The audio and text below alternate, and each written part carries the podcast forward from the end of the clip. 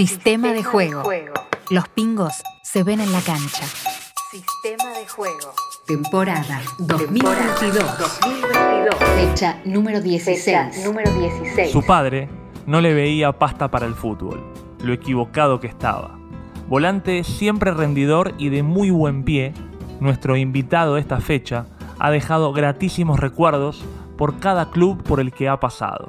Su carrera profesional la inició en Vélez, donde solo llegó a jugar tres partidos. De allí se trasladaría a Mendoza para jugar en Godoy Cruz y convertirse en figura. Sus altísimos rendimientos en el Tomba motivaron su convocatoria a la selección nacional, por entonces dirigida por Sergio El Checho Batista, y lo catapultaron a jugar en River, donde su nivel siguió creciendo, llevándolo a afianzarse en el mediocampo del club de Núñez. Intercaladas por su paso por el Cruz Azul de México, en River Plate tuvo dos etapas, siendo dirigido por dos de los entrenadores más influyentes en la historia del club, Ramón Díaz y Marcelo Gallardo. Allí se consagró campeón en múltiples ocasiones, alzando entre otras la Copa Sudamericana del año 2014 y la Copa Libertadores del año 2015. En nuestro país jugó además en San Lorenzo, Atlético Tucumán y Central Córdoba. Actualmente y ya sobre el final de su carrera como jugador, se desempeña en Belgrano de Córdoba, equipo con el que anhela el ascenso a la primera división. Mientras tanto, ya recibido como director técnico, se encuentra capacitándose en coaching aplicado al deporte de alto rendimiento. Sistema de juego. Fecha número 16. número 16. Hoy reconocemos la cancha con Ariel, Ariel Chino, Chino Rojas. Rojas. Hola Ariel, ¿cómo estás? Hola, ¿qué tal? ¿Cómo estás, Jonathan? ¿Todo bien? Muy bien, muy contento de, sumarte al equipo. Estábamos necesitando a un jugador de tus características, así que gracias por sumarte al equipo de sistema de juego. Eh, Sabes que yo siempre para arrancar me tomo 20 segundos para contar a los invitados cuál es el sistema de juego de este podcast, eh, que se basa en dos pilares fundamentales. El primero siempre es el invitado, en este caso vos, Ariel Chino Rojas, y el otro es el tema que elegimos y que definimos como eje central de cada charla, que en este caso va a ser el balance. Eh, te quiero contar por qué pensamos en vos cuando pensamos en la noción de balance. Eh, en primer lugar, desde el plano futbolístico, por esa función mixta que tantas veces te he visto desempeñar en la cancha, eh, equilibrando y balanceando justamente, combinando el buen pie y el juego con la marca.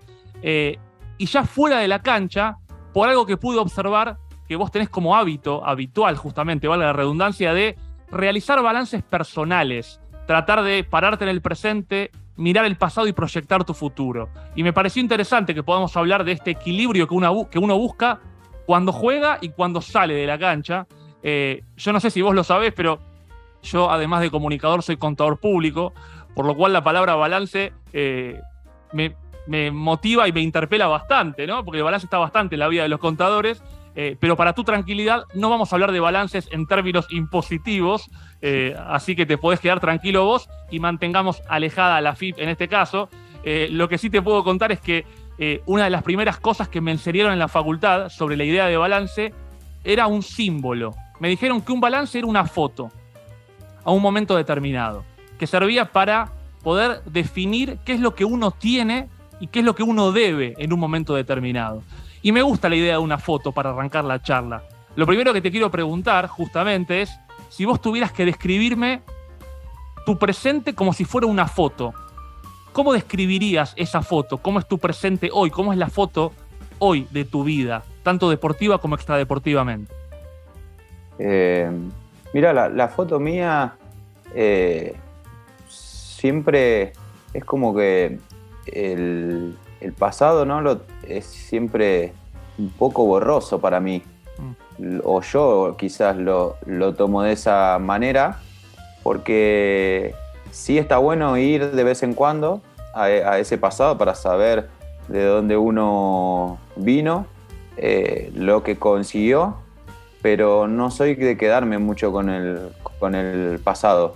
Eh, soy más bien de, del presente y, y de, de, divisar mucho hacia el, hacia el futuro. La foto creo de, de este momento es, un, es un, una foto de, de, de disfrute, de, de, calma justamente por lo, por lo hecho anteriormente, mm. pero, pero a la vez eh, con un desafío enorme, con un desafío enorme eh, por el presente que estoy atravesando a nivel deportivo, a nivel personal, porque es justamente creo que esta etapa de mi carrera es, es una etapa de mucho balance, eh, de, mucho balance porque es mirar hacia dónde voy, pero eso me lo va a marcar el presente, hacia dónde voy, hacia dónde quiero ir, me lo va a marcar mucho el, el presente. Entonces hoy Hoy la, foto creo es eh, justamente vivir el, ahora como,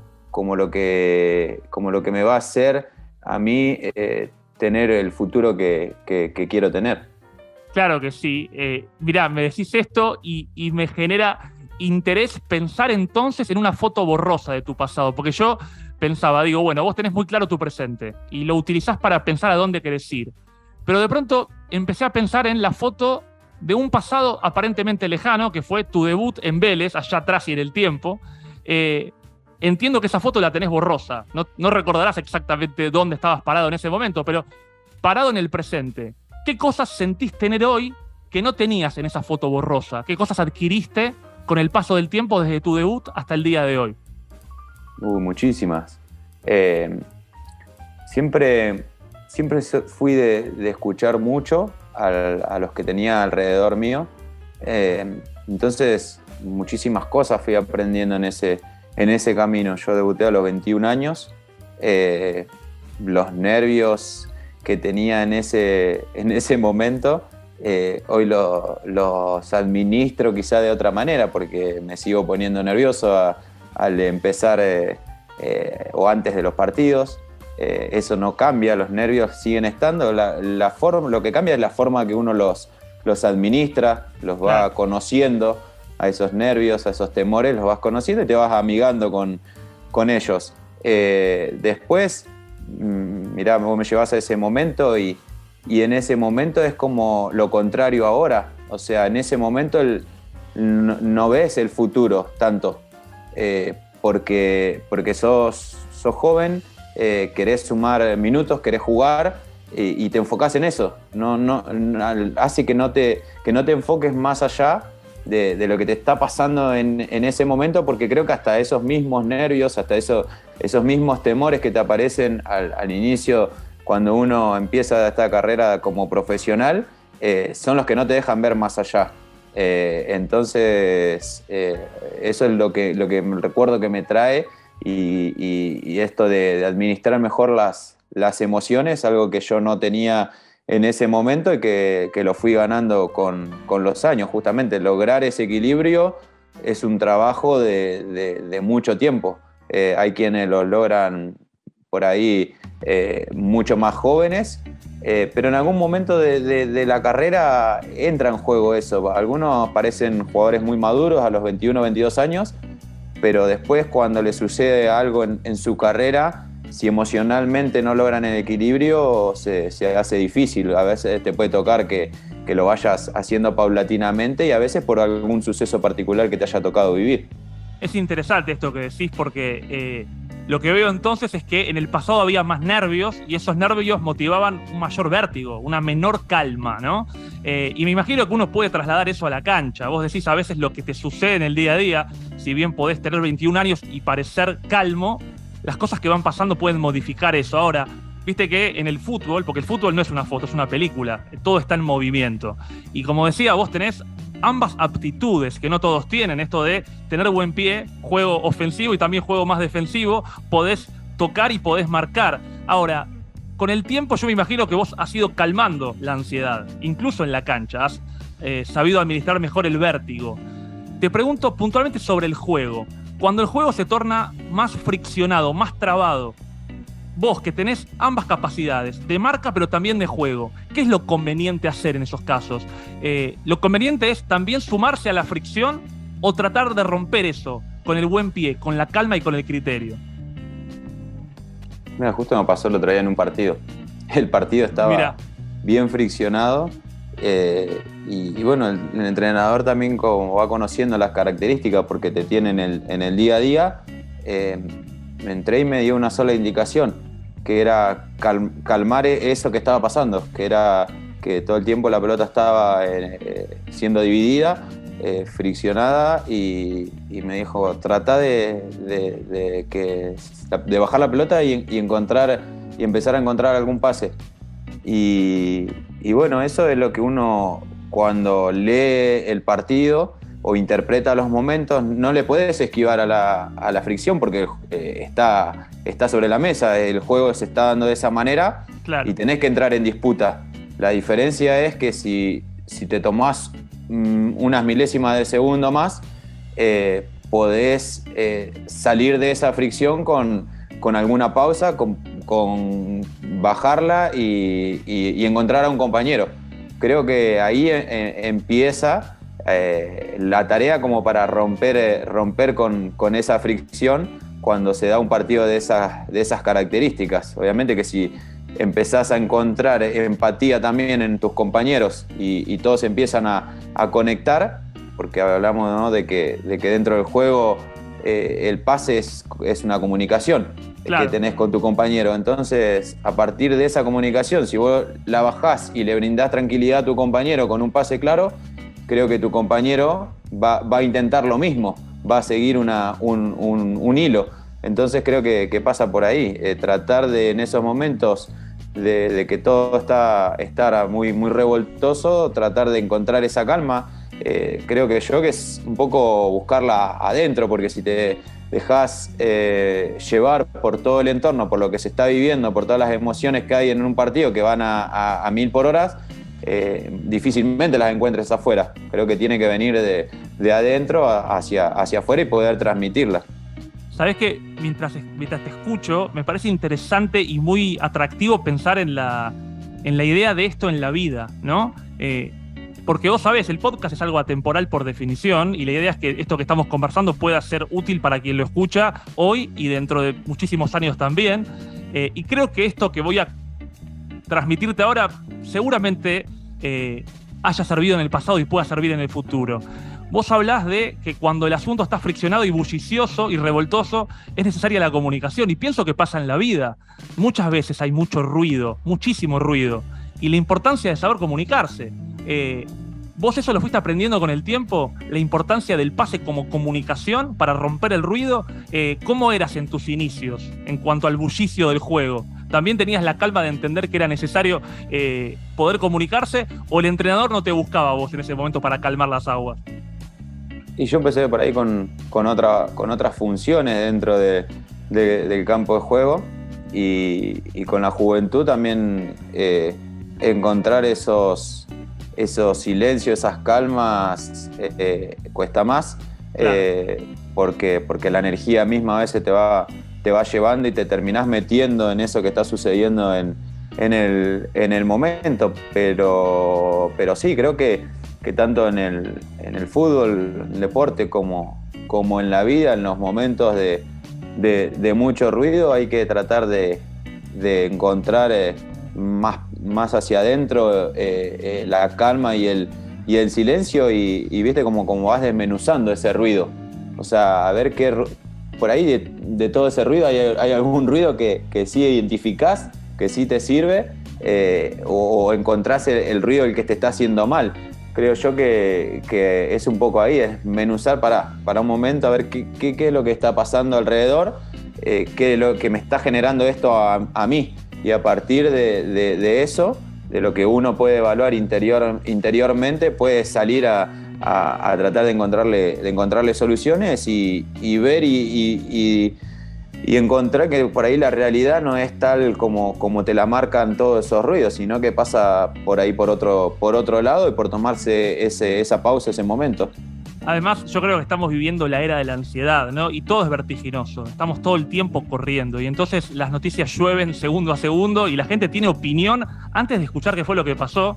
Eh, por eso me parece tan útil esto de, entender, y me encantó el concepto, ¿no? Al pase como comunicación, la importancia del pase para romper lo que está pasando. Ahora, vos viste que yo me, me paro acá como comunicador y como observador, como espectador.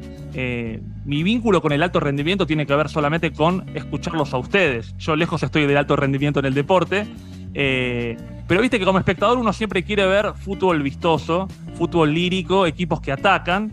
Eh, y entonces se pregona el fútbol ofensivo, a veces en desmedro del fútbol que piensa más en defender. Pero está claro que para obtener buenos resultados hace falta combinar ambas facetas, la parte defensiva y la parte ofensiva, y vos sabés hacerlo muy bien. Ahora, ¿cómo te imaginás vos a un equipo balanceado?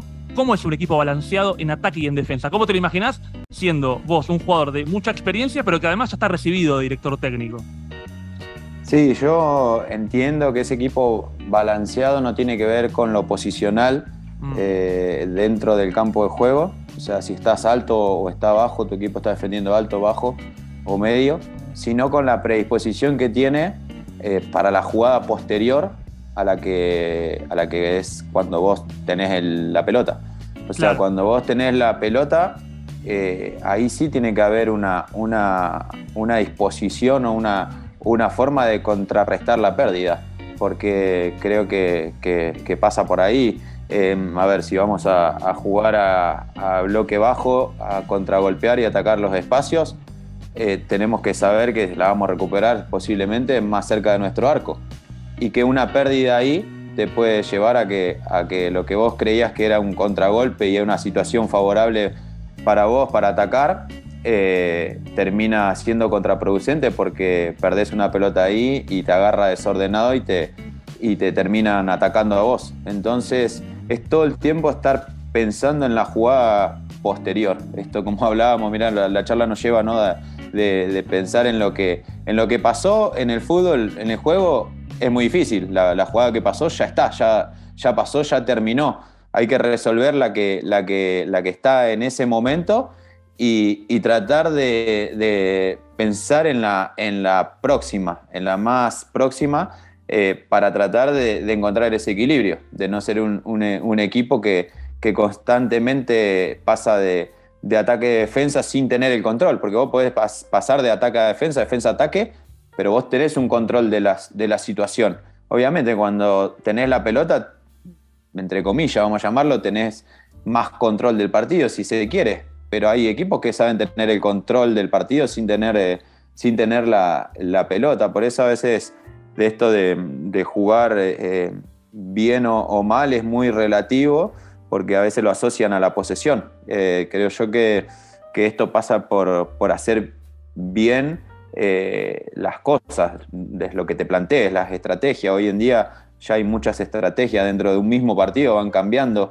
eh, muchas cuestiones tácticas, posicionales que van, que van modificando hasta dentro del mismo, del mismo partido y de un partido a, otro los equipos van, van cambiando. Pero para mí el equilibrio pasa por eso, por saber bien y tener eh, reglas bien claras dentro de un equipo, de, saber qué vas a hacer cuando tenés la pelota, pero qué vas a hacer en el momento en que se pierde. Creo yo que ahí puedes encontrar, eh, si se quiere, un, equilibrio para, para, encontrar un equipo balanceado.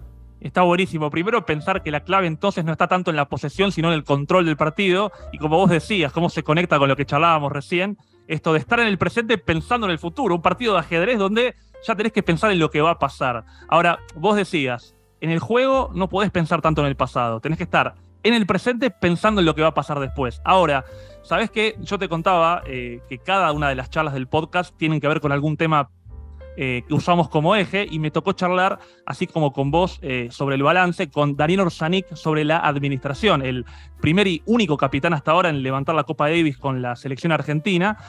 Y con él hablamos de administración y yo le contaba que también en la facultad me enseñaron que hay un proceso clave para poder desarrollar un proyecto o un emprendimiento, que es esto de planificar, ejecutar y controlar. ¿no? Esto de tengo un plan, lo llevo a cabo y después lo controlo. Yo lo que te quiero preguntar en ese sentido, siendo que vos ya estás recibido como director técnico y por lo que te escucho tenés cabeza de director técnico, ¿cuánto intervienen los jugadores en el control de lo que sale mal? Porque uno para que lo que hace pueda funcionar tiene que justamente tener algo pensado primero, llevarlo a la práctica, que eso lo ejecutan los jugadores, y luego poder controlar lo que uno hizo, para ver si tiene algo que corregir o para mantener lo que viene haciendo. Ahora, ese control, esa revisión sobre las cosas que no salen bien, ¿Solo quedan manos del técnico o los jugadores también intervienen en controlar lo que no sale bien? Yo creo que mm, eh, en, la gestión creo que es importante eh, o por lo menos a mí me gusta ese tipo de, gestión, que es tratar de involucrar al, jugador en esa, en esa revisión, eh, para que entienda el porqué, para que esté más convencido, y, creo que de esa forma puede persistir en, en el tiempo, cuando se hacen las cosas por convencimiento y no porque alguien que en ese momento está eh, al frente de una gestión te lo indique. Creo yo que si vos estás convencido, eh, tenés mucha más probabilidad de primero de, ejecutarlo bien, de que, el, que, el, jugador se comprometa a, querer hacerlo bien y a verse y a, corregirlo, porque esto es, es, un círculo, como decís vos, está el plan, está eh, ejecutarlo controlarlo, corregir los errores y volver a empezar. Es constante, es un ciclo que, se repite constantemente. Entonces, creo yo que la participación de los jugadores es, fundamental. Hoy hay muchas herramientas para poder hacerlo, videoanálisis, estadística, hay un, montón de cuestiones que te, ayudan a, ser consciente de, lo que hiciste y, tratar de, poder eh, potenciar, porque también, sirve para eso, para controlar sirve para potenciar y para, corregir eh, errores, pero creo que, es tarea del entrenador en realidad darle las herramientas necesarias al jugador para que, para que después él lo, lo pueda también hacer eh, en el mismo partido. Eso sería lo ideal, que en el mismo partido el jugador pueda, o, algún jugador o dos o tres, tener que puedan controlar la situación, porque el entrenador de la línea para afuera, eh, y, como tenemos diferencia con otros deportes, que no podés pedir el tiempo muerto, eh, entonces se hace, se hace muy difícil. En un momento, por lo menos yo cuando me toca a veces verlo desde afuera, hoy, hoy tengo una mirada mucho más eh, como observador a veces de, los partidos y, veo todo lo que está sucediendo y, vos mirás al técnico y está tratando de controlar lo que está pasando y, es muy difícil en ese momento. Eh, entonces creo que si vos le brindás las herramientas a, tus jugadores, eh, en el momento que vos con alguna palabra, volvemos a esto de la comunicación, con alguna palabra que todos entendamos lo que, estamos, lo que, estamos, lo que significa y lo que queremos decir, podemos quizás solucionar algo eh, dentro del, mismo partido, si todos hablamos un, mismo, un mismo idioma, ¿no? en base a una misma idea. Entonces, creo yo que la, tarea del entrenador es, es planificar, es eh, dar las, las, herramientas para ejecutar, pero también dar las herramientas para, para que el jugador pueda tener un, un autocontrol, porque eso también le va a dar más seguridad al jugador. Y me interesa esto que decís, porque justamente pensaba en eso. Durante el partido no hay chance de videoanálisis cuáles son las principales limitaciones eh, que tiene un jugador para poder darse cuenta qué no está haciendo bien, qué es lo que no está ejecutando bien durante el desarrollo de un plan. El ruido. El ruido. El ruido, lo externo. Lo externo, porque eh, después, cuando a veces nos, nos, pasa que después de los partidos hablamos con compañeros y te dice, sí, el espacio estaba en tal lado y en el momento decís, ¿y por qué no, por qué no lo ejecutamos de, esa, de esa manera? Si lo estábamos viendo. Que, y por ahí porque en ese momento no, lo, no, pudiste controlar la, ansiedad, no pudiste controlar todo lo que estaba pasando en, el entorno y, y, quizás te lleva a tomar otra, otro tipo de decisiones. Entonces creo que, pasa un poco, un poco por ahí, por, por mantener eh, eh, un poquito la, calma, el equilibrio que no, que no a, veces, a veces está asociado con la, con la pasividad. Y yo creo que, que eh, tener ese control y esa calma eh, es eh, estar en acción justamente, es este, tratar de, tener el control de, la, situación para sacar ventaja de eso.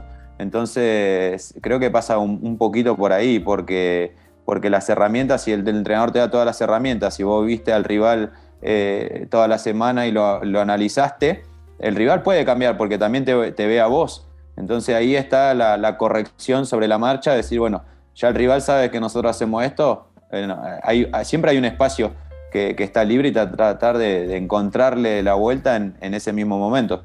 Igual veo cómo aparece otra vez este, tema y esta idea de la ansiedad, ¿no? Y del ruido, del ruido y de cómo calmar ese ruido, porque además encima tenés que exponerte a que eh, un grupo de hinchas eh, que la gente, que el periodismo eh, mire desde arriba y te diga, el espacio está ahí. Y en la cancha no te das cuenta que el espacio está ahí. Eh, ahora, sí puedo percibir que vos con la experiencia tenés esta cuestión más observadora, de poder mirar el partido estando adentro casi como si estuvieras afuera. Ahora, vos, por la experiencia y también por los entrenadores que has tenido y seguís teniendo, eh, has aprendido un montón de cosas. Y entre esos entrenadores, en tu etapa en River, una etapa muy exitosa, eh, tuviste como entrenadores a dos de los directores técnicos más importantes de la historia de River, como Ramón, Ramón Díaz y Marcelo Gallardo. ¿Alguna vez te preguntaron qué similitudes y diferencias encontrabas entre ellos? Y sobre las similitudes dijiste, eh, la exigencia y la mentalidad ganadora. ¿Qué relación hay entre la exigencia y la mentalidad ganadora? ¿Se relacionan entre sí? Sí, sí, porque mm, eh, la mentalidad ganadora requiere de, la exigencia. La mentalidad ganadora es exigirte todo el tiempo, en el día a día.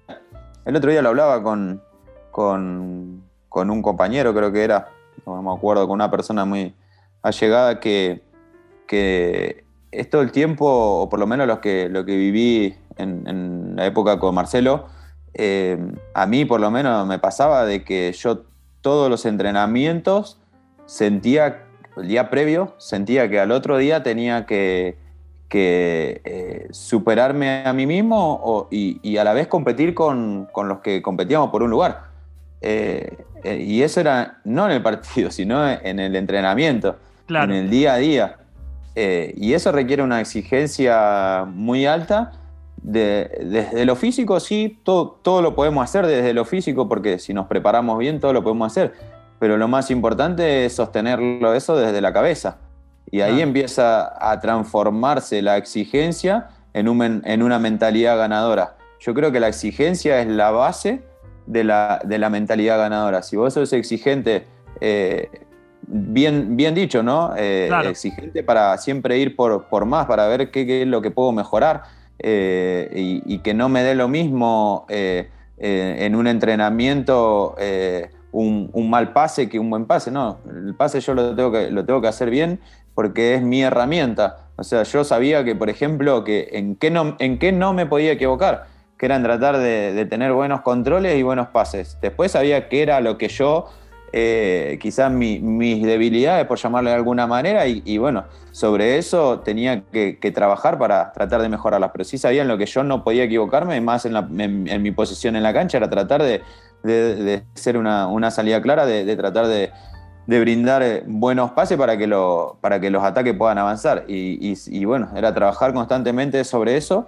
Y, creo que la, la, exigencia es la base de esa mentalidad ganadora, se construye a través de la exigencia. Después la, la mentalidad, la mentalidad ganadora cuando vos eh, tenés la tranquilidad, la seguridad de que, de que das el máximo todo el tiempo, eh, yo creo que vos llegás a las competencias con, una cabeza mucho más, más segura, mucho más firme sobre lo que haces vos y porque ya sabés que se transforma en una cultura de trabajo. Entonces, cuando esa cultura eh, de trabajo está en el ambiente, está en, todos tus compañeros, está en un cuerpo técnico y ahí es donde yo creo que se, se, crean los, grandes, eh, los grandes equipos. Eh, he visto equipos de, básquet, de, otras disciplinas y todos te hablan de lo mismo, de la exigencia que tenían para con uno, para con el que está al, lado y, eso iba, iba generando esa, esa cultura que que es algo que se siente, se siente en el aire cuando vos te mirás con tus compañeros y decís, nosotros acá hoy no, hoy no perdemos. Entonces ahí empieza la, mentalidad ganadora, creo yo.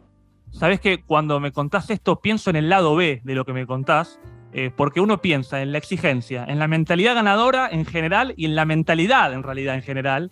Eh, Sabes que charlando con muchos deportistas de alto rendimiento de distintas disciplinas, me han hecho bastante hincapié ellos, por ejemplo Georgina Bardach, eh, Cecilia Biagioli, que eh, el deporte de alto rendimiento no es saludable, justamente por la exigencia que maneja, ¿no?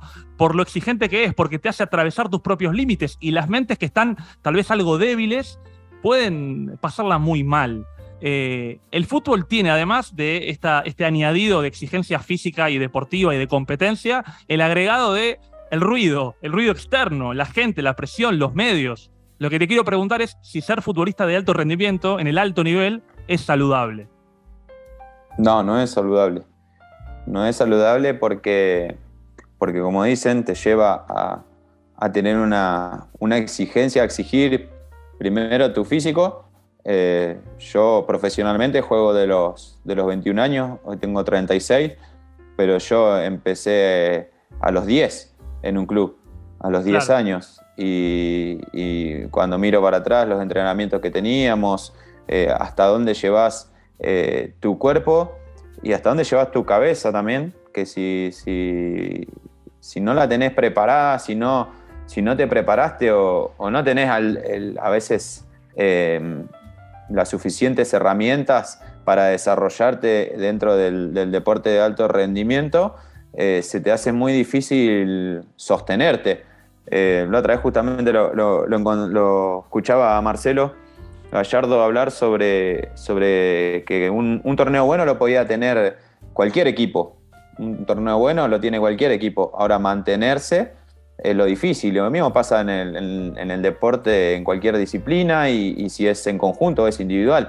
Eh, la verdad que lo, difícil de, todo esto es mantenerte primero por, por, lo que te va sucediendo eh, a nivel deportivo y, lo que te va sucediendo en, la vida. También eso tiene mucho que ver. Eh, lo que te va sucediendo paralelamente o, al, mismo tiempo que vos tenés tu carrera deportiva, tu vida se ve atravesada por distintas cosas, distintas cuestiones que, que hacen que vos a veces no, no, la, no, la, pueda, el jugador no puede ser separado o el deportista no puede ser separado de la persona. Eh, entonces hay que ver también cómo, cómo, cómo va atravesando su, su vida, eh, lo que va sucediendo a través de, a veces, de carreras de, de 10, 12, 15 años, eh, que ves que, varios deportistas se sostienen y, y, es muy, muy difícil eso porque te lleva mm, a un nivel de estrés muy alto, eh, en donde mm, el superarte constantemente, como te decía yo, yo a veces hasta, hasta perdía un poco de vida social por, por, por estar tan pendiente de, mi, de, mi, rendimiento en los entrenamientos. Eh, entonces en la semana de lunes a viernes no, no había que acostarse tarde, no hay que acostarse tarde. Hoy lo tomo por ahí un poquito más relajado por la edad que tengo y porque ya aprendí a manejar eso. Porque hay veces que acostarte una hora más tarde o más temprano no, en realidad no te va a cambiar eh, en, el rendimiento en sí. Lo que pasa es que cuando vos ya estás tan, tan metido y tan meticuloso con las cosas y tan el estrés te lleva a estar hasta en esos mínimos detalles, eh, es un condicionante pues capaz que termina siendo un condicionante para tu rendimiento. No quiere decir que, sea determinante, pero sí que a vos te condiciona porque vos estás acostumbrado a una rutina. Entonces, todo, todo eso te va, te va llevando a exigir tu cabeza a, un nivel que, bueno, si no tenés, como te digo, las herramientas. Yo trabajé con, con un psicólogo de los 17 años y pude ir adquiriendo algunas herramientas para superar la frustración, para superar el error eh, dentro de un partido, superar eh, que constantemente vos tenés un entrenador que es el que toma decisiones y, por lo general el jugador nunca está de acuerdo con la decisión del entrenador y, sin embargo tener que tratar de, seguir adelante y, no caerte frente a las decisiones de otros, que no, vos no tenés el control, tenés el control solamente de lo que vos podés hacer. Entonces todas esas cuestiones, eh, hoy en día yo creo que, estamos en una etapa muy difícil donde los chicos eh, absorben mucho de, la afuera, mucho de las redes sociales y donde esto de, ser evaluado constantemente eh, lo toman como una cuestión casi fundamental, el hecho de verse dentro de un podio, verse dentro de de los mejores tres, de los mejores diez, de ser la figura del partido. Y no te hablo de primera división, ya esto se está yendo cada vez más, más abajo, donde en realidad el, jugador, el deportista debería eh, tratar de, estar disfrutando de lo que está haciendo y siga a los 16, 17, cuando vos ya podés ver que esto va a ser tu profesión, lo que tenés que estar enfocado es en, mejorar, en dar lo mejor de vos, pero en mejorar, eh, porque al fin y al cabo estás en un proceso todavía de formación. Eh, no debería importarte o no debería importarle a la gran mayoría el hecho de que si alguien está diciendo que puedo o no jugar en primera, porque ese que lo está diciendo ni siquiera va a tomar una decisión sobre lo que, sobre lo que está pasando. Pero bueno, es, es muy difícil porque tenemos el acceso eh, muy fácil a, toda esa información y a todo lo que nos llega desde afuera. Es impresionante porque toda esa información es ruido, esto que hablábamos antes, cuesta abstraerse de eso. Vos decías recién esto de que el deportista y el jugador de fútbol es también una persona, pero debe costar eh, incluso como deportista, entender que sos además una persona, porque incluso eh, está el gran DT y te eligen eh, los espectadores para ver si haces un gol y suman puntos. Y de pronto entras al FIFA y también elegís a Godoy Cruz o a Vélez o a Belgrano para tener a Ariel Rojas en tu equipo. Entonces cuesta disociar que Ariel Rojas es también una persona. Esto me recuerda cuando el Morro García decidió quitarse la vida, que vos compartiste unas palabras muy lindas y muy sentidas, más allá de no haber compartido equipo con él justamente referidas a esto, ¿no? A esta disociación entre eh, persona y deportista. Eh, y viste que cuando pasan cosas así, como aquella, eh, de pronto pareciera que la sociedad y los programas más ruidosos hacen la pausa, charlan, hablan de la importancia que tiene darle bola a eso, y de pronto otra vez el vértigo, estamos todos corriendo y ya todos nos olvidamos del morro. después tiramos, tiramos el pelotazo otra vez. Otra vez al pelotazo, todos al área. porque bueno, el vértigo te lleva hacia ahí. Ahora te pregunto, eh, ¿qué se está haciendo sobre el aspecto mental? Porque vos decías, vos a tus 17 años ya estabas vinculado a un psicólogo que te, viene ayudando con eso. Ahora, en el plano general, porque no todos hacen lo que vos, eh, ¿se tomó nota de aquello? ¿Se toma nota de que el deportista es también una persona para darle bola al aspecto humano y mental más allá del juego? Yo creo que hay, hay muchas cosas que se están haciendo pero sueltas. Mm. Eh, entonces no, no, se termina de unificar criterios.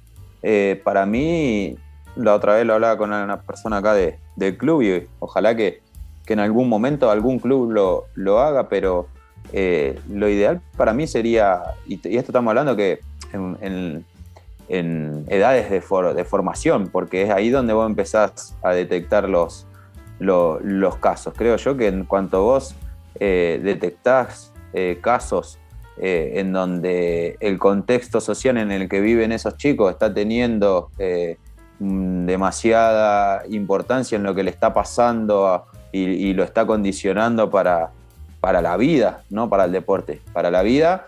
Eh, los clubes deberían de tener algún tipo de protocolo o se debería activar algún protocolo para que eso no termine después en el final que todos vemos, que es realmente lo que después se hace visible, es el, final como en el fútbol, solamente el resultado. Pero nadie analizó el camino de, ese deportista de esa persona, en realidad, todo lo que, lo que le fue pasando y por qué llegó a eso que llegó. Porque, eh, a ver, en el medio pasaron un montón de cosas, seguramente, pero no se hicieron visibles porque también hay muchos tabúes en, el, en, el, deporte y en el fútbol, o hablar de, ahora un poco más, pero antes si hablabas de psicología o de que ibas a un psicólogo eras porque eras débil, porque tenías una cierta debilidad. Entonces vos no lo podías contar porque, porque no querías mostrar tu debilidad en un mundo tan competitivo. Eh, entonces creo que, primero hay que derribar esos, esos mitos, esos tabúes de, hablar de estas cuestiones, eh, porque estoy seguro que si nos ponemos a, hablar, eh, como me decías vos, la idea de, esto es que alguien lo pueda escuchar y, le pueda servir. Y estoy seguro que si, si empezamos a, hablar, hay, un montón de similitudes en, la mayoría de nosotros, eh, con distintas experiencias, pero, pero todos hemos tenido nuestros momentos buenos y nuestros momentos eh, malos, y hay que ver cómo, cómo, cada uno reacciona. Eso va a depender del camino que recorriste, sobre todo en tu etapa eh, de, más joven, de más chico, donde, donde vos adquirís los hábitos, donde adquirís el, el aprendizaje, tenés ciertas cosas aprendidas, tenés eh, ciertas referencias de vida que después cuando llega el momento en que eh, tienen que florecer porque te aparece una situación que tenés que resolver y siempre vas a referenciar lo que viviste desde, desde más chico. Eh, entonces yo creo que es ahí donde, donde se empiezan a, o se deberían activar algún tipo de protocolo para que, para que esos casos puedan ser seguidos y, porque aparte hay muchos, muchos que quedan en el camino hay muchos deportistas que quedan en el camino, eh, que, quedan, que quedan ahí eh, en una nube porque yo, por ejemplo, tuve la suerte de, llegar a primera a los 21 años, debutar y, hacer una carrera. Pero yo sí a los 25 años me quedaba sin el, sin el fútbol.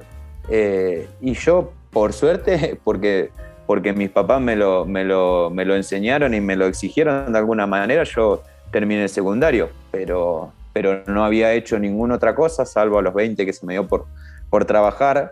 Eh, trabajé un año, pero bueno, por, por cosas propias, ¿no? Por, por, por, cosas que me iban pasando adentro, pero a la mayoría le pasa que a los 25 años, si te toca que el fútbol te dejó, eh, no tenés nada.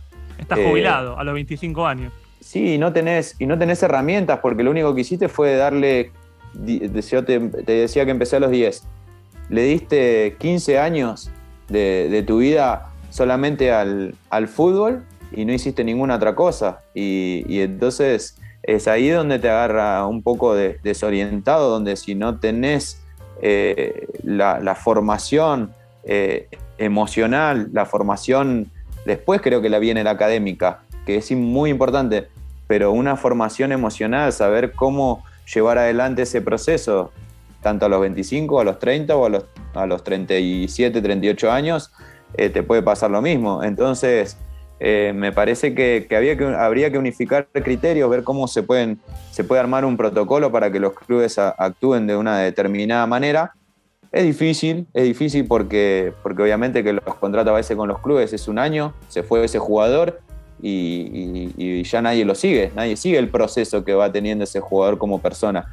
Eh, pero bueno, creo que por lo menos si empezamos a aportar desde, desde nuestro lado como deportista, por lo menos presentando la problemática, hablándolas, eh, y, luego los clubes pueden hacer algo por, por, los deportistas que, que, forman parte al final y al cabo de, de un club social, porque los clubes acá no tienen que olvidarse nunca de, la parte social que, llevan, eh, porque no, más allá de, que estamos en, otra época, acá los clubes son, son, son una acción, hacen una acción social, digamos, son actores sociales. Entonces creo que no deberían eh, de, olvidarse de, esa parte y, bueno, armar, armar algo que, que se pueda se puede hacer para, evitar estos casos que después vemos el resultado final, hablamos y bueno, y después queda, queda ahí en, la nada. La verdad es que yo celebro que puedas decir esto, porque como decís, eh, creo que es la única manera de que se le pueda dar bola a esto, ¿no? Que gente como vos pueda unirse con otra gente que también se ha dedicado al fútbol de manera profesional para tratar de generar este cambio. Eh, no es mi tarea acá opinar, yo estoy acá para escucharte y para poder transmitir tus ideas a los demás, pero me nace del corazón, eh, a veces, lamentablemente, ser pesimista. Eh, parece que el fútbol es un negocio, ¿no? Y, olvidó la parte social y eso genera que eh, el futbolista sea alguien que queda obsoleto en determinado momento. Y está bueno esto que decís, porque es impresionante. Vos decías hace un rato, tengo 36 años. Yo tengo 39 y siento ser más joven que vos. Y pasa con todos los futbolistas. Eh, uno piensa que el futbolista, cuando está cerca del retiro de, como jugador de fútbol, ya está para jubilarse. Hay un montón de cosas a las que darle bola. Eh, por eso también celebro que te estés vinculando con el coaching. Eh, vos me contabas off the record también un poco esto de, de, cómo trabajar esa etapa, ¿no? Ese nexo entre el final de la carrera y el retiro. ¿Cómo, cómo venís con eso formándote y para ayudar a los demás?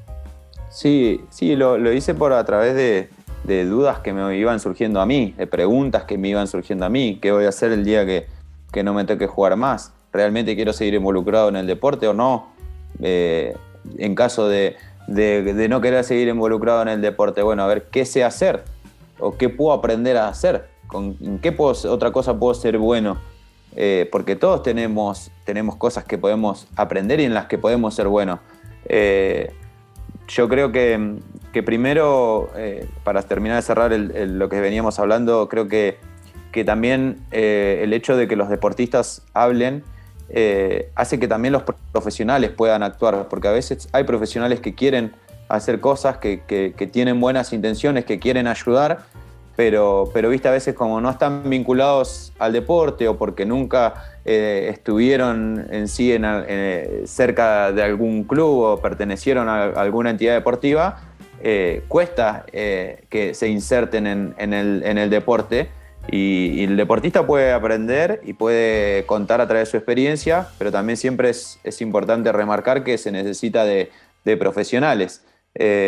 Y, bueno, también en esto que hablábamos, eh, también uno puede aportar de la experiencia Y, mi idea eh, hace, hace un, tiempito atrás, ahora la, la dejé porque en el medio de la pandemia tuve mudanzas, fui, me fui a Santiago del Estero, después vine para, para acá, pero, pero bueno, era, era tratar de empezar a, armar algo que, que, ayude al deportista en su transición eh, del retiro hacia, hacia una inserción laboral luego del, deporte, porque bien decís vos, a veces a los 35, 36, 40 si querés, 40 años, eh, eh, mucha gente está en el auge de su vida profesional y, nosotros, nosotros estamos como, como descartados en el, en el deporte en sí. Pero yo creo que también eso depende de la visión, viste que siempre que hablábamos un poco de, lo empresarial, de las gestiones, siempre hay una, misión y una, y una visión. Y yo creo que si uno tiene la, visión eh, eh, bien marcada, bien clara para dónde quiere ir, eh, bueno, apuntar ahí, prepararse, formarse para, para poder lograr esa visión que uno, que uno se, se propone. En el medio no va a ser fácil, obviamente que no va a ser fácil, pero si, tenemos las herramientas suficientes y podemos lograr eh, que, antes de nuestro retiro deportivo ya poder ir encaminando esa situación eh, personal, porque es, prácticamente es como hacer un, duelo, es tratar de, decir, bueno, hasta acá, hasta acá llegó mi carrera deportiva, duelar esa parte, pero, pero, pero sabiendo que todavía hay mucho por delante hay mucho por, por vivir, mucho por pasar y muchas otras experiencias que, que nos están esperando a nivel eh, personal y que, estaría bueno poder vivirlas con la misma alegría o lo más parecido a lo que vivimos eh, el tiempo en el que fuimos deportistas. Eh, a mí no me, lo tocó, no me tocó pasar por el momento lo del retiro. A veces hablo con, con, con compañeros que sí se han se han retirado y cuando le comento la, idea me dicen, la verdad que yo en su momento salí a buscar algo y, no tenía eh, dónde, dónde, apoyarme o, que alguien me pueda ayudar a transitar esta, esta etapa. Y, bueno, a través de esas, esas inquietudes, de esas problemáticas que también voy viendo al, observar y al escuchar, eh, es que, surgió este. Bueno, ya, ya veremos si, podemos aportar algo que pueda pueda en sí ayudar a, los demás, porque al fin y al cabo es un, es un, servicio que obviamente que, como te remarco, eh, necesita de profesionales, pero, pero bueno, ojalá que, se pueda hacer algo para, para poder ayudar a, muchos deportistas que, que, también quedan, quedan en una situación ahí como, como en una nube que, que no sabes para dónde, para dónde disparar.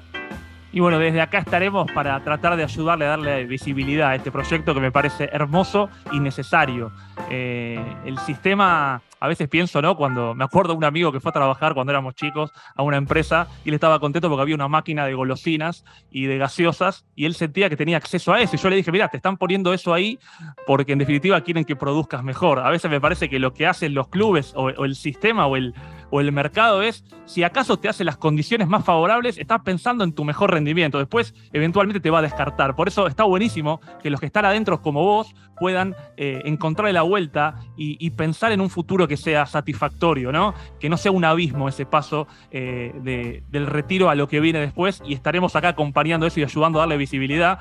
Eh, Sabes que para ir cerrando la charla, y tanto que hemos hablado de pasado, presente y futuro, hay una frase muy linda que compartiste hace poco, que tiene que ver con esto de viviendo el presente voy a poder proyectar el futuro que deseo. Eh, y en esa línea te quiero hacer dos preguntas. Una sobre el fútbol en general. Eh, vos sabés, lo decíamos hace un rato, el podcast es algo atemporal, pero en este caso creo que sí hace falta ponerlo en tiempo presente. Estamos viviendo septiembre del año 2022 y la idea es que esto pueda servir a futuro. Pensando en el fútbol de acá a 10 años, si querés.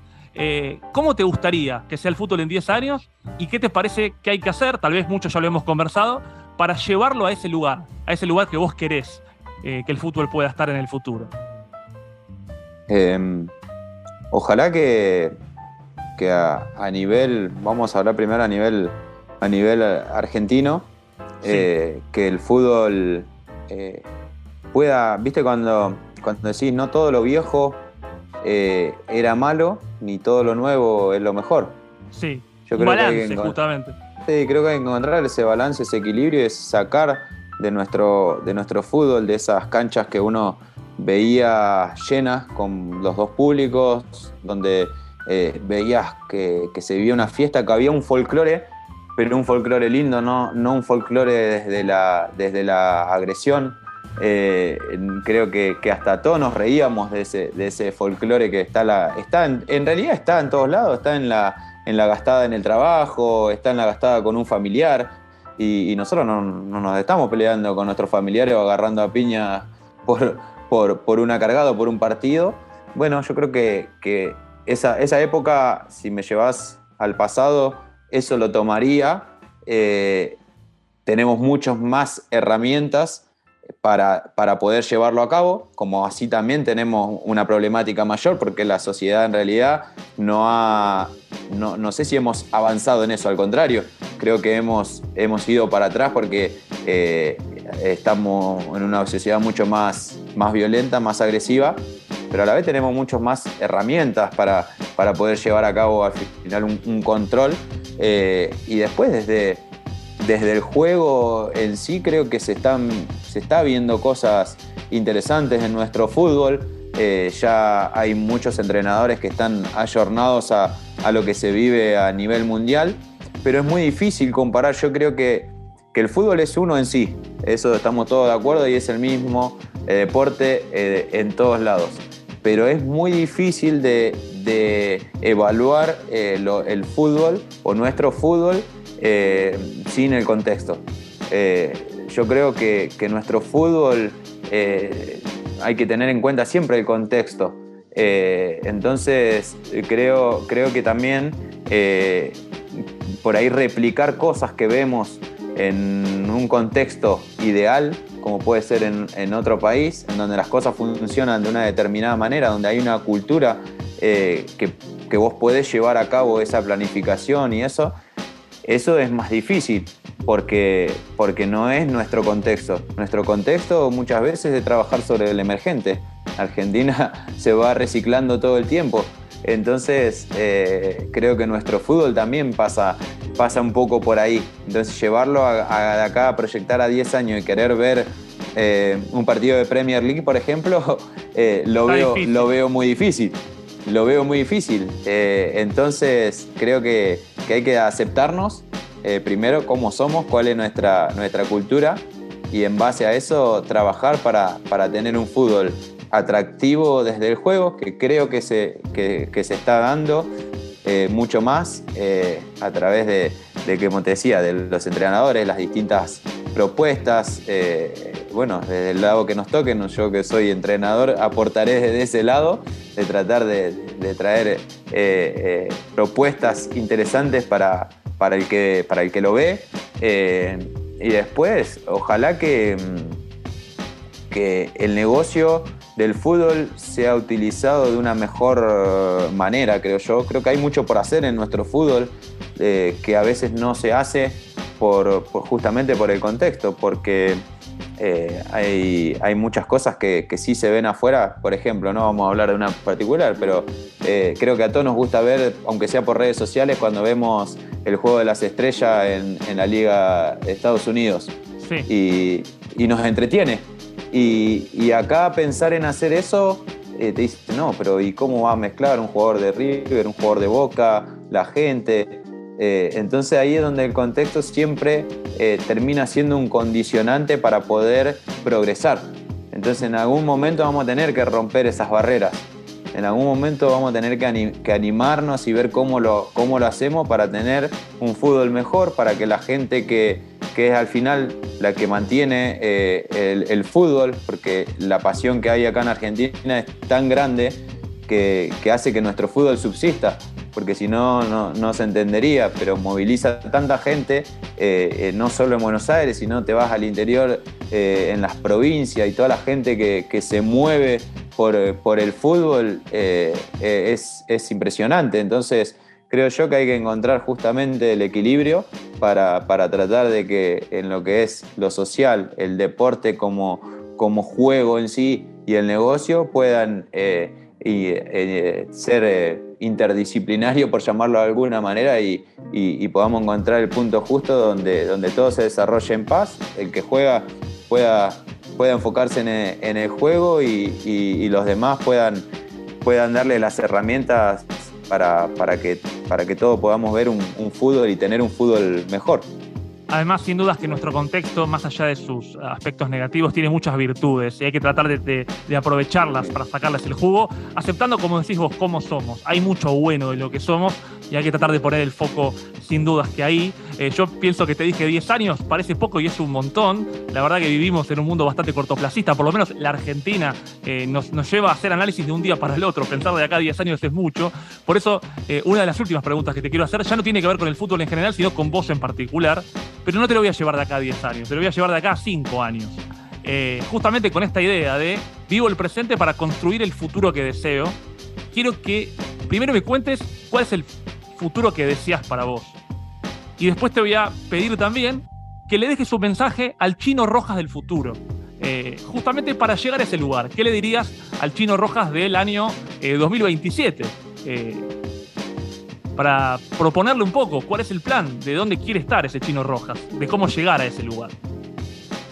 Eh, creo, bueno, mi idea es, ser entrenador. Hoy siento que, lo que más me apasiona es, eh, ser entrenador y entiendo entrenador por, alguien que, gestiona un equipo de trabajo que es algo que, me interesa mucho, con lo que también eh, estoy, estoy incursionando bastante, el tema de, gestionar eh, equipos de trabajo.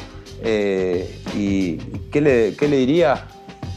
Em, primero que, que, mantenga ese equilibrio, a pesar del ruido de que los entrenadores también pueden llegar a, sufrir, creo que es mucho, que el ruido que puede llegar a, a, sufrir un, entrenador, no lo he vivido, pero, lo, pero lo, observo y es todo el tiempo. Y a veces eso es un poco lo que, lo que me hace dudar, eh, porque digo, vos me proyectás de acá a cinco años y, yo veo que los entrenadores no pueden a veces proyectar ni siquiera dos meses, porque entonces entrar en esa, en esa vorágine de tener que rendir examen es linda porque te lleva a, exigirte a esa adrenalina, pero, pero creo yo que es, es em, tratar de, encontrar eh, esa, esa calma eh, emocional, eso de, no, dejarte llevar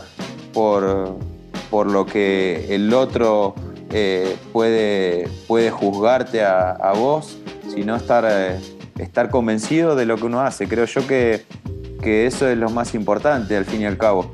Eh, en las decisiones vos te puedes equivocar o, te puede salir bien o, te puede salir mal. Pero creo yo que, lo importante es estar convencido de las decisiones, porque seguramente que si estás convencido no te vas a arrepentir. Lo que sí vas a reconocer puede ser el error, pero nunca te vas a arrepentir de una decisión si vos en ese momento creíste que era lo mejor y estabas convencido de, eso. Entonces, eh, apuntar un poco por, por ese lado, por tratar de que de, que, de tener el, convencimiento y, estar seguro de, lo que uno, de lo que uno hace, eh, porque detrás de eso hay, mucho trabajo, mucha preparación y, mucha pasión. Sabes que eh, cuando estés entrenando algún club, cuando suceda, eh, si en algún momento sentís que estás algo desequilibrado, decime, Jonathan, mandame el audio de qué fue lo que me dije en su momento para volver en voz y volver a ese equilibrio. Eh, también te preguntaría qué le dirías al chino Rojas del futuro en cuanto a cuestiones extradeportivas, sobre tu familia, sobre tus hijas. Eh, ¿Dónde te gustaría estar en cinco años, más allá del deporte? Em, sí, yo últimamente apunto más a, a, la simpleza, a vivir cada vez, a tratar de vivir un poco más simples. Eh, cada vez disfruto más de las cosas simples, de una comida con dos, tres, cuatro amigos, mi hermano, su malo, que es el que hace música, Muy bien. que nos anima los, los asados cuando tengo la posibilidad de tenerlo, de tenerlo cerca. He perdido mucho tiempo con, con, mis padres y con, y con mi hermano y con mis amigos. de andar de un, lado para el otro, de estar eh, todo el tiempo enfocado solamente en, el fútbol. Eh, entonces, transmitirle eso a, mis, a mis hijas, que, que son los valores y que todo es, es un poco más simple de lo que nos hacen creer y que al fin y al cabo lo, lo que nos va a hacer diferentes como personas eh, justamente es la parte humana, no es cuánto sepas o, cuánto tengas. Creo que lo que te hace diferente es los valores que vos tenés como, como persona y, eso es lo que yo trato de transmitir y es lo que, es lo que a mí me, gustaría que el día de mañana me recuerden a mí por, por mis valores y por lo que fui como, como persona. Eh, después lo demás, creo yo que, todo es cuestionable y, es relativo, pero esas cuestiones creo que eh, de los valores, de lo que uno puede transmitir, eh, eso es algo que, es un, legado que, uno que le toca ser papá, es lo que, lo que gustaría, o por lo menos a mí me gustaría dejarle a mis hijas y la verdad que siento que esta charla fue un pase exquisito eh, de hermosa comunicación. Es un, placer escucharte, Ariel, de verdad. Quiero agradecerte muchísimo por el tiempo, por la profundidad, por tus palabras, porque de verdad creo que deja muchísimo para el que escucha. Y yo ya soy el primer oyente de esto y te lo digo y te lo agradezco un montón. Lo último que te quiero preguntar, que es oficial, la pregunta con la que cierro cada una de las charlas, obligatoria, si bien eh, me diría algún productor, Jonathan, ya estaba bien cerrar ahí con lo que respondió antes, pero no, porque hay una pregunta que es la que cierra siempre eh, y que tal vez está un poco respondida en todo lo que venís contándonos, pero eh, ¿cuál dirías que es tu sistema de juego para vivir? ¿Cómo se para el equipo del Chino Rojas ante la vida? Ante la vida, siempre con respeto al, rival, eh, sabiendo que, que no sos ni más ni menos de, que lo, de lo que vas a enfrentar, pero que, pero que siempre eh, en la mentalidad del equipo eh, va a estar que frente a cualquier obstáculo nos vamos a, sobreponer. Nos vamos a sobreponer porque, porque la vida nos llevó y la preparación eh, a, saber que, lo que se ponga enfrente lo vamos, lo vamos a, a superar. Qué bueno, y pienso en algo que habías escrito hace un tiempito, esto de no creerte más que nadie te hace mejor que muchos y, va por ahí, por ese respeto al rival y por saber que podemos. Eh, gracias de verdad eh, por tu tiempo. ¿Cómo la pasaste? ¿Cómo te sentiste? Muy bien, la verdad que, muy bien, muy agradecido por, por la charla. La verdad que, me, encanta, me encanta poder, poder charlar de, todas estas cosas y bueno, ojalá que, podamos seguir comunicando de alguna manera. Eh, a veces más visiblemente, otras veces de boca en boca, pero, pero siempre vamos tratando de, dejar algo. Creo que se trata de eso, de ir dejando algo eh, para los que, vienen, los que vienen atrás. Así que esa es un poco la, tarea que hoy yo siento que, tengo eh, como deportista y, como persona. Y que el equipo siga tocando. Gracias, Chino, de verdad. Fue un placer Muchas gracias. Muchas gracias. Que estés muy bien. Igualmente, hasta luego.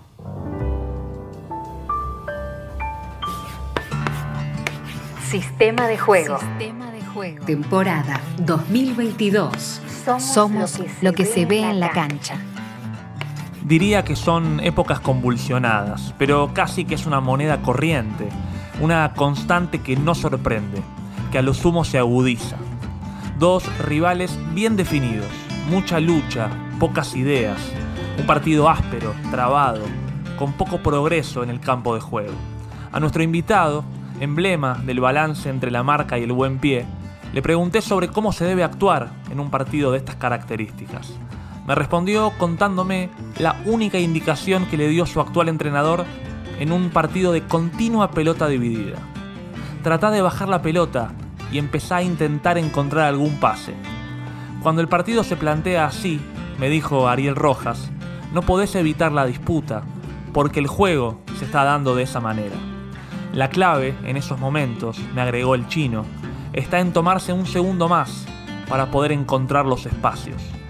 Sucede que no se trata de no raspar, sino de saber leer e interpretar lo que pide el partido. Ahora, parece estar pidiendo buscar el pase al compañero, bajar revoluciones y aprovechar la pausa para salir de la fricción y avanzar. Sistema de juego. Sistema de juego. Conduce Jonathan Indivo.